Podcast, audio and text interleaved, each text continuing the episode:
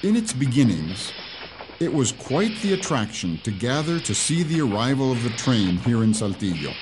In fact, there were families that made preparations as if it were a picnic with umbrellas and comfortable chairs to see its arrival.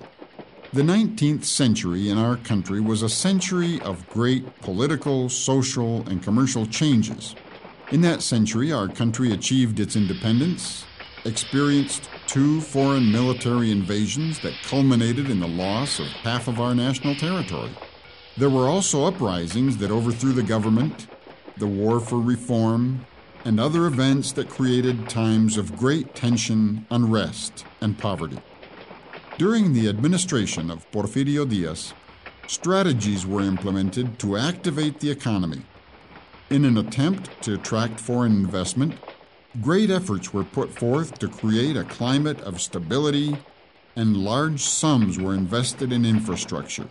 Examples of this process are the installation of electric power and telegraphy, and the strengthening of ports with large shipyards.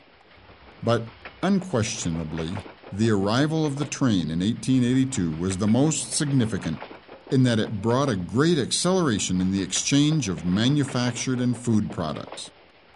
And so, this region of the country was quickly connected with the rest of the emerging Mexican Republic.